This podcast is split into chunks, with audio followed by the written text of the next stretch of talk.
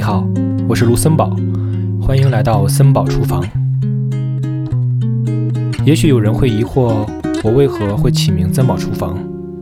毕竟厨房在大家的印象中，基本上就是烟熏火燎，一个房间里最容易没有诗意的地方。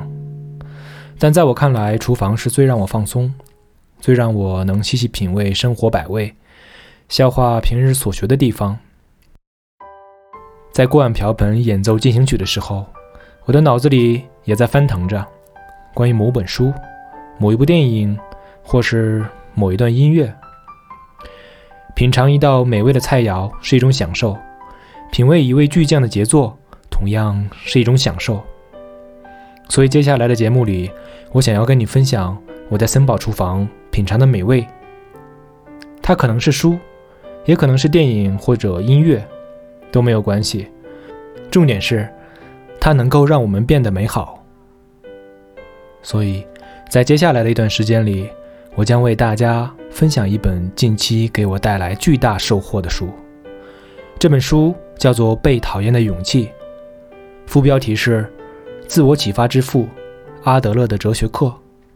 在这里，我暂且称之为阿德勒的幸福课。严格来说，这是我第二次阅读这本书了，起因是想到马上要回家过年了。实不相瞒，回家这个课题对我来说并不轻松。以往每当要回家前，我的心里总是会设想各种各样的场景，比如说如何面对亲朋好友的亲切问候，如何回应一些无法解答的问题，如何跟家人亲戚和睦相处。如何友好不伤和气的沟通技巧？每当想到这些问题，我就会陷入一种缓慢而紧张的焦虑之中。或许有人会不解：难道回家也要做心理建设吗？哼，没错，我就是想要做一下心理建设，所以才又找到了这本书，打算重读一遍。意外的是，这次重读竟给我带来了前所未有巨大的收获。本书作者在后记中这样描述：人生中有时候无意间拿起一本书，就会完全改变之后的人生。对于之后的人生，咱们暂且不谈。但是这句话讲出了我读完这本书之后的心声。日本作者古贺史健把哲学家阿德勒的思想转化成浅显易懂的语言，用青年和哲人对话的形式组织在一起。阅读体验非常轻松。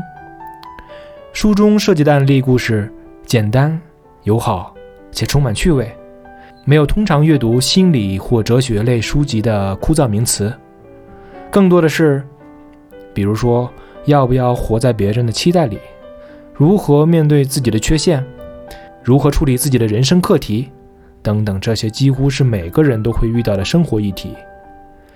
老实讲，很多时候。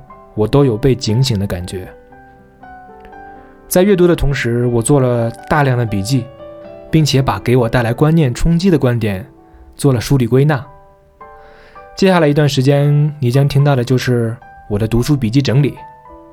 介于阿德勒的思想有非常大的开创性，本书中有非常多大胆超乎习惯认知的观点和理念，所以你在收听的同时，可能会有困惑。费解，甚至难以接受的情况，不用怕。我在消化这本书的过程中，也都有遇到过这些情况。但我相信，阿德勒的思想拥有非常惊人的力量，你一定能从中获得自己想要的那一份。好了，接下来就开始我们这一次的旅程吧。